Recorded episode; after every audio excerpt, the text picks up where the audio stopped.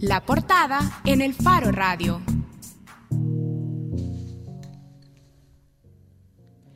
Estamos de regreso en el Faro Radio. Como decíamos hace una semana, el Faro publicó que voceros de la Mara Salvatrucha 13 están proponiendo la creación de una mesa de diálogo en la que participen gobiernos, instituciones de derechos humanos y líderes de las pandillas 18 sureños y 18 revolucionarios. De estas, la primera en respaldar la propuesta ha sido la 18 sureños y han dicho además que podría incluirse también la posibilidad de detener extorsiones y revelar incluso los lugares en que se encuentran los cadáveres de personas desaparecidas. Sobre esta propuesta o sobre este llamado al diálogo que han hecho las pandillas, el Faro estuvo haciendo entrevistas a representantes de los partidos políticos para conocer cuál es su opinión para que adelanten un poco de cómo ellos ven o si estarían dispuestos a respaldar de la esta que propuesta fue sobre que se les preguntó. De hecho, ahorita vamos a escuchar a Ernesto Mason, diputado de Arena, que lo agarramos ayer en la celebración de los acuerdos de paz. Yo creo que el diálogo, siempre que se encuentre dentro del marco de la legalidad y que no se ofrezcan concesiones ni beneficios ilegales a, estos grupos y que busque eh, la reinserción de estos grupos y sacarlos del ámbito delincuencial, eh, creo que sería beneficioso. Ahora, no creo que deba ser entre el gobierno y las pandillas, eh, creo que debe ser entre con, con la participación de los diferentes sectores de la sociedad, incluso las otras fuerzas políticas y sociales del país. Bueno, ahí estaban las declaraciones del el diputado Ernesto Mason. También hay Quien planteaba esto, ¿verdad? Que no cree que el diálogo debe establecerse entre gobierno y pandillas. Y efectivamente la MS lo que decía es, no, queremos una mesa en la que haya un montón de actores. Y que también estén otros partidos políticos. Sí, y eh, más o menos concordando con el discurso de Ernesto Mason, eh, hubo otros diputados a quienes entrevistamos y dijeron esencialmente lo mismo, que hay que abrir las puertas al diálogo. Rodolfo Parker, eh, Rodolfo Parker. Del PDC. PDC. Juan Valiente de Arena. Guillermo Gallegos. Guillermo Gallegos de Gana, lo ha dicho en otra entrevista también. Eh, Ana Vilma de Escobar eh, del Partido Arena y además ex vicepresidenta del país. Sí, el padre Rodolfo Cardenal de la UCA también se pronunció eh, sobre esto y dijo que es una oportunidad que debería aprovecharse. La Iglesia Católica la Iglesia también. Católica el fin de semana también dijo esto. Y miembros de la comunidad diplomática acreditada en El Salvador que también han expresado en diferentes plataformas que ven con eh, alegría o que alientan, vamos a decirlo así, la posibilidad de que haya diálogo. Bueno, también queremos conversar con un vocero del barrio 18 Sureños sobre este tema. Hola. Buenas, tardes. Bien, la primera pregunta que nos hacemos es, ¿por qué pedir diálogo en este momento particular? Fíjate que en este momento en particular eh, es preciso porque estamos celebrando los 25 años de los acuerdos de paz que dieron fin a una guerra. Eh, las causas las causas estructurales de que llevaron a esa guerra en su contexto creo que no han cambiado mucho y no han mejorado en gran manera pero eh, aún así es válido celebrar ese fin de la guerra aunque, por ejemplo, problemas como el que tenemos con la PNC militarizada casi en su totalidad, como antes de la firma de los acuerdos de paz, ejecuciones sumarias, abusos de la fuerza, eh, desigualdad, más, más pobres y los pocos ricos más ricos de lo que ya son, corrupción, tenés el caso Tonizaca, Funes, Flores, eh, etcétera. Pero aún así celebramos el hecho de esa finalización de esa guerra con unos acuerdos, los cuales celebramos el día de ayer, 25 años. Creemos de que es válido en este momento, eh, ya que se piensa construir un año de paz y creemos que podemos ser actores importantes en la construcción de este año de paz. A ver, usted posiblemente con esto que acaba de decir estaría dándole la razón al secretario de Comunicaciones de la Presidencia, a quien entrevistamos ayer también en la ceremonia de, conmemoración de los 25 años de la firma de, los acuerdos de paz, cuando usted dice que es preciso porque estamos celebrando precisamente los 25 años que pusieron fin a la guerra. Pero el secretario de Comunicaciones dice no, no al diálogo, nada de diálogo con las pandillas, porque este nada más es un gesto de oportunismo. Quieren subirse al espíritu de celebración de los acuerdos de paz. Entonces él estaba invalidando, digamos, la legitimidad del llamado de ustedes, del pedido de ustedes. Mm, fíjate de que no sé en qué contexto lo invalida, pero por ejemplo, nosotros este gesto lo hemos iniciado desde el día 27 de marzo, dos, tres días antes de las medidas extraordinarias, nosotros nos pronunciamos públicamente en una decisión unánime, las dos fracciones del barrio 18 y la, y la MS como tal, en, el, en, el, en un proceso que iniciábamos en ese momento, en el cual eh, íbamos a incurrir, a incursionar en la reducción de la, de la violencia, llámese homicidios y algunas cosas en las que podemos incidir. Luego después vino el 27 de octubre un llamado de IPAS que nos hacía a la reconciliación, etcétera, estuvimos de acuerdo y le dimos una respuesta a este instituto eh, religioso que en algún momento nos hizo un llamado. Luego después, el 22 de diciembre, recién pasado, IPAP vuelve a hacernos el llamado. La MS responde a esos, a esos llamados y a esas decisiones que hemos venido tomando en, un, en el correr de los días y da una respuesta. Nosotros estamos dando esta respuesta. Todo es a razón de algo, no es porque el año de la paz, claro, si, si todos los actores de este país están en la discusión y han pensado que es lo mejor volver a construir un documento en el cual se lleve a profundidad y se tenga una discusión real y verdadera de las causas sociales de aquella guerra y que ahora eso se expresa en el fenómeno de pandilla, entonces nosotros también estamos dispuestos a entrar en una discusión, a facilitar lo que a de nuestra parte haya que facilitar. Sí, déjeme eh, volver a, sus primeras declaraciones. Usted decía también esto, las causas estructurales que llevaron a la guerra no han cambiado.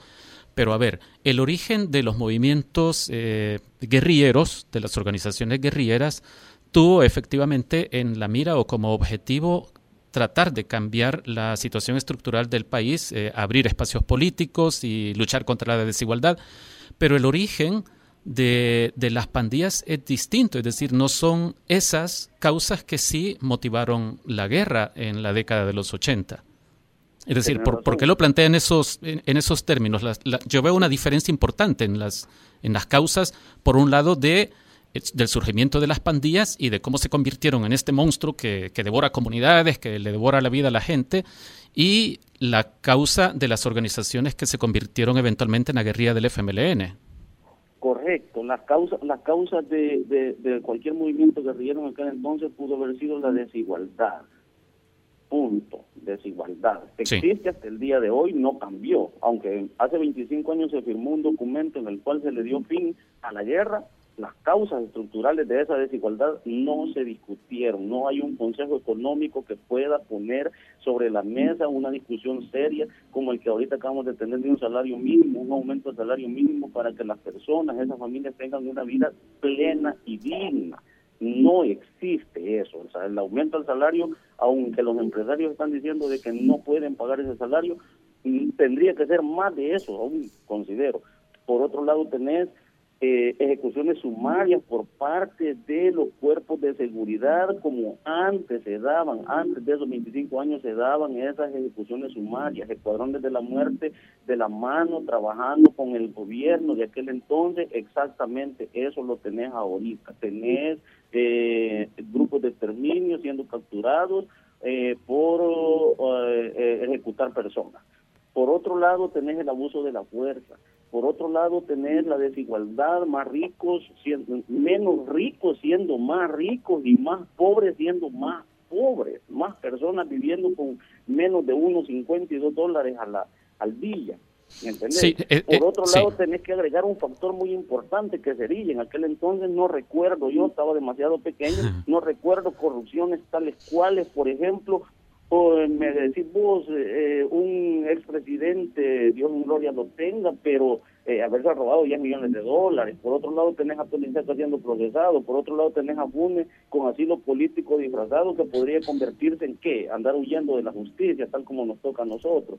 Entonces, estos son factores nuevos que tendríamos que entrar en una discusión más profunda y construir un verdadero pacto de nación Sí, sí, lo entiendo. Vamos a ver, mencionás el uso de la fuerza por parte del gobierno, pero las pandillas hacen un uso terrible de la fuerza, con crueldad, con saña, y a diferencia del gobierno, el gobierno tiene no solo legalidad, sino legitimidad para el uso de la fuerza también, sobre todo cuando se trata de dar respuesta a las acciones de las pandillas. Entonces, ahí también creo que hay una diferencia que hay que remarcar. Lo de legitimidad me queda un poco de duda, porque el Estado está amarrado y está suscrito a tratados internacionales en derechos humanos, está amarrado por la misma Constitución de la República, que es el alma de nuestra razón de ser tuya, mía y de cada integrante de esta sociedad. Que se legitime queriendo hacer creer de que son enfrentamientos y que la pandilla se enfrenta con ellos, allí me quedo mucha duda, porque cuando las cosas han sido reales y un pandillero a título personal decide enfrentarse con ellos, tenés el caso de Santa Cruz y Chapa, donde un pandillero ha aguantado un enfrentamiento dos, tres horas, él solo, a los mejores cuerpos élites de la Policía Nacional Civil, ese es un enfrentamiento real lo que ellos hacen de llegar a la comunidad, matar a tres o cuatro, ponerles armas en sus manos, o tal vez uno cargaba armas y por eso lo terminaron matando y hacer creer que es un enfrentamiento, no, ahí me queda mucha tela que cortar y eso no legitima al Estado bajo ninguna circunstancia el uso de esa fuerza desproporcional que usa contra miembros de pandilla. Entonces, podríamos decir que este ofrecimiento de diálogo está motivado en parte por las medidas extraordinarias que ha impulsado el gobierno, estas denuncias, estos señalamientos de ejecuciones sumarias de los agentes del Estado y el abuso de la fuerza de la Policía Nacional Civil y la Fuerza Armada. Las medidas extraordinarias no tienen nada que ver en la decisión que nosotros hemos tomado. Nosotros tomamos una decisión antes de las medidas extraordinarias. Es más, en el 2012 en adelante nuestra convicción y el deseo de diálogo y de cambiar eh, la forma de vida de cada uno de los miembros de pandilla, aún de nuestras mismas comunidades marginales, populosas, donde existe carencia de todos esos derechos fundamentales que como seres humanos tenemos que tener, esta decisión tiene mucha más trascendencia de hace un año con las medidas extraordinarias. Las medidas extraordinarias lo único que han venido a hacer es violentar aún más los derechos de las personas privadas de libertad, aunque la sala de lo constitucional ya dijo que durante 20 años el Estado salvadoreño ha violentado los derechos de las personas privadas de libertad, se sigue violentando y con las medidas eh, sin el derecho a libre circulación que tienen que tener las personas adentro, privadas de libertad en un centro penal, se está violentando aún más, me pregunto yo, y la sala, ¿qué está haciendo respecto a esto? Considero que es el máximo tribunal de este país y lo que se lo que la sala declara, proclama, dice, tiene que hacer. Simplemente habido una audiencia en la cual citó al ministro y a no sé quién más a preguntarles qué están haciendo, pero eso no está resolviendo el problema, tenemos las bartolinas hacinadas hasta el toque de personas durmiendo uno encima de otro. Y si antes la sala dijo de que habían personas durmiendo en un espacio de 35 centímetros cuadrados, ahorita se está, durmiendo dos en ese espacio. Y no se está haciendo absolutamente nada respecto al tema. Los voceros de la esto es buena voluntad. Desde hace 2012 y lo ratificamos en, marzo. Es buena voluntad. Creemos que hay una salida distinta al Bien, hablando sobre, sobre esa buena voluntad que está mencionando, los voceros de la, MS, de la MS-13 plantean la posibilidad de discutir la desarticulación de la pandilla y ustedes han sumado detener extorsiones y ubicar cadáveres de desaparecidos. Pero, ¿qué esperan del gobierno y de los partidos políticos en esa mesa de diálogo? Eso, esos puntos esos puntos que vos acabas de plantear, la desarticulación de una pandilla, cadáveres, desaparecidos, el índice de violencia, rentas, extorsiones, todo eso tendría que ser una agenda a discutirse, una agenda amplia, con diferentes sectores, llámese gobierno, llámese académicos, llámese ONG, llámese Consejo Nacional de Seguridad y Convivencia, llámese diplomáticos acreditados en El Salvador, las misiones internacionales suscritas al Salvador, etcétera. Estamos abiertos a discutir. Ya, pero ustedes, ¿qué esperan de ese espacio de discusión. Lo que esperamos es, por ejemplo, las oportunidades que no hemos tenido se nos brinden, como por ejemplo eh, salud en las prisiones, rehabilitación, tal como lo dice el artículo 27 de nuestra Constitución, que se tiene que rehabilitar y reinsertar al interno, claramente. Eh, necesitamos nosotros en, libertad, necesitamos espacios, educación, necesitamos empleo, necesitamos, eh, eh, por ejemplo, capacitaciones en lo laboral, ser productivos, convertirnos en una entidad que sea de desarrollo social, económico, sostenible a futuro para nosotros, para nuestra familia. Entonces necesitamos una discusión seria a raíz de las propuestas que nosotros hemos tirado sobre la mesa, pero también esperamos otras propuestas. Howard Cotto, el director de la Policía Nacional Civil, le dijo a El Faro la semana pasada que ustedes no deberían de exigir nada a cambio de dejar de cometer delitos, que simplemente deben de dejar de cometerlos. Eh, fíjate que yo respeto mucho las palabras de él y de cualquier otro eh, persona del, eh, del, actual gobierno, pero ya, o sea, estaría en el cielo que ellos se pongan a hablar de esta manera cuando que ellos si bien es cierto, su bandera de lucha fue eh, la, la desmilitarización, eh, los escuadrones de la muerte de aquel entonces, la igualdad y todo lo demás, y todos ellos fueron eh, parte de esa lucha, se les respeta y, y está muy bien. Lo único valorable que yo creía de los acuerdos de paz eran dos cosas, eran tres, el fin de la guerra, la Procuraduría para la Defensa de los Derechos Humanos que está más dormida que despierta, la Policía Nacional Civil, eran las tres cosas que yo valoraba a título personal de esos acuerdos, de esos acuerdos de paz, que una la arruinaron en su totalidad, que sería la Policía Nacional Civil. La arruinaron y la arruinó un gobierno del FMLN, el de Sánchez Derek. Él arruinó la Policía Nacional Civil, quitándole las mordazas legales que la, como la, que la policía fue creada y dándole la fuerza suficiente para que puedan matar. Esas son palabras del, vicepresidente de la República. Evidentemente. Una de las tres cosas buenas que tenían estos acuerdos. Sí, evidentemente detrás de esto se plantea una situación de, desconfianzas, ¿verdad? De, romper desconfianzas. Y, y, esto incluiría a la población salvadoreña, creo. De seguro que muchos se estarán preguntando en este momento, pero ¿por qué creerles? Y nosotros también eh, te lanzamos esa pregunta. ¿Por qué no creer? Que esto es simplemente una treta para ganar algún tipo de ventaja. Es decir, surgen preguntas como esta. ¿Cómo nos garantizarían de que se detienen las extorsiones cuando la cúpula de la pandilla X eh, ordene a sus, a sus bases o, a sus miembros, hey, ya no vamos a extorsionar? Si los, nos han estado diciendo a lo largo de los últimos años es que es nuestro, nuestra forma de vida. Nosotros de ahí sacamos recursos para vivir es que es que es que es, la forma de vida de la de la estructura como tal.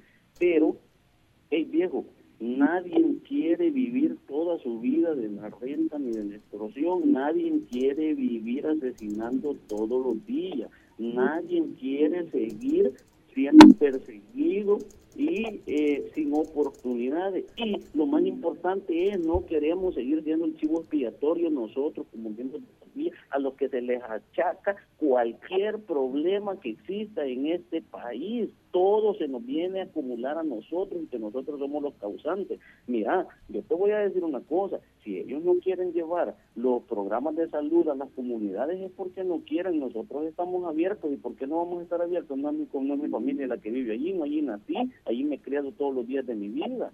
¿Me entendés? Ellos quieren seguir abandonando territorios y hoy hacer creer de que esos territorios nosotros los controlamos y por eso no les permitimos el ingreso para que los derechos eh, primordiales no sean llevados a las personas que habitan en ellos. No, disculpame, eso no es así. Si no, no nos vayamos tan lejos. La única presencia del Estado que tenemos en nuestras comunidades son las escuelas y, la, y cuando llegan y rodean la comunidad, el ejército junto con la policía, helicópteros, aviones y todo lo que se les ocurra.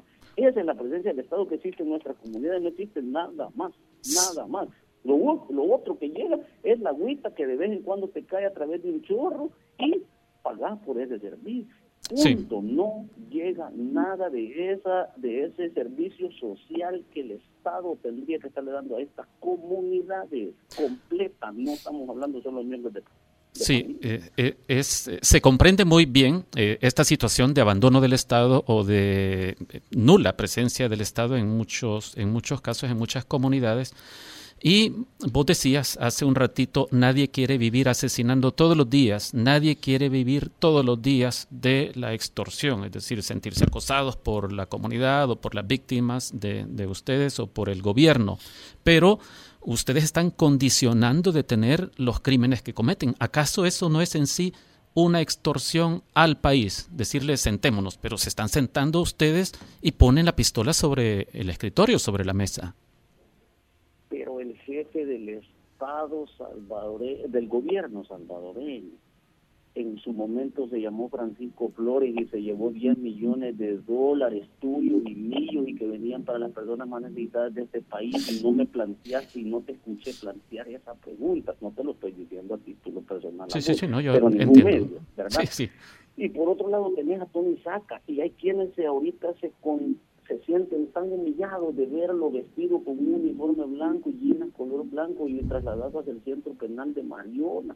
Era el líder de este del gobierno en su momento y te deja otro líder del gobierno huyendo porque saber qué hizo. Y me venís a reprochar a mí que estoy condicionando el desmontaje de la violencia y la paz que le podemos dar a este país, el fenómeno de pandilla, lo último eslabón que nos queda, y de ahí construimos algo, un, un, un pacto de nación en el cual nos demos a la tarea que en 20 años más adelante no tengamos otro fenómeno que estar discutiendo y que la violencia termine de nuestro querido Salvador. Sí, para, para ustedes, ¿cuál es el próximo paso? Eh, porque el gobierno y el FMLN, el partido en el gobierno, dicen no, aunque como decíamos nosotros en el preámbulo de este espacio, otros actores importantes, incluida la Iglesia Católica, la UCA por medio del padre Rodolfo Cardenal y varios diputados de varios partidos han dicho, como no, hay que abrir las puertas al diálogo. Pero el gobierno parece que ha decidido cerrarse. ¿Cuál es el siguiente paso de ustedes? Mira, el gobierno nosotros estamos claros que se ha cerrado y se va a cerrar. Nosotros tenemos una propuesta clara. Con, la propuesta de nosotros incluye tres espacios. El primer espacio sería pandilla y pandilla, una mesa donde nosotros podamos discutir temas a profundidad.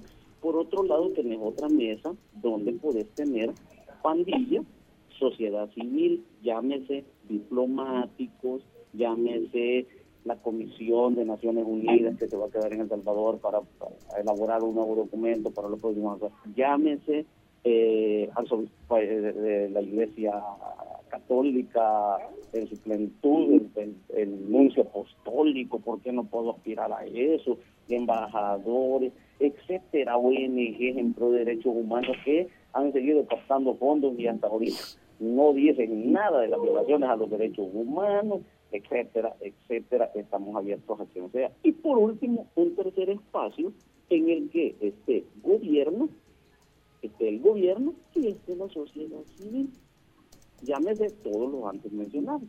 Sí. ¿Me entiendes? Entonces, el gobierno no tiene necesidad de sentarse con nosotros, yo no tengo necesidad de sentarme con el gobierno, ¿verdad? Entonces, pero podemos plantearnos un mecanismo. En algunos de estos espacios es donde tenemos que tener la agenda clara de qué es lo que vamos a discutir, hacia dónde vamos, qué queremos, qué buscan ellos de nosotros y qué buscamos de ellos nosotros. Magnífico. Sí.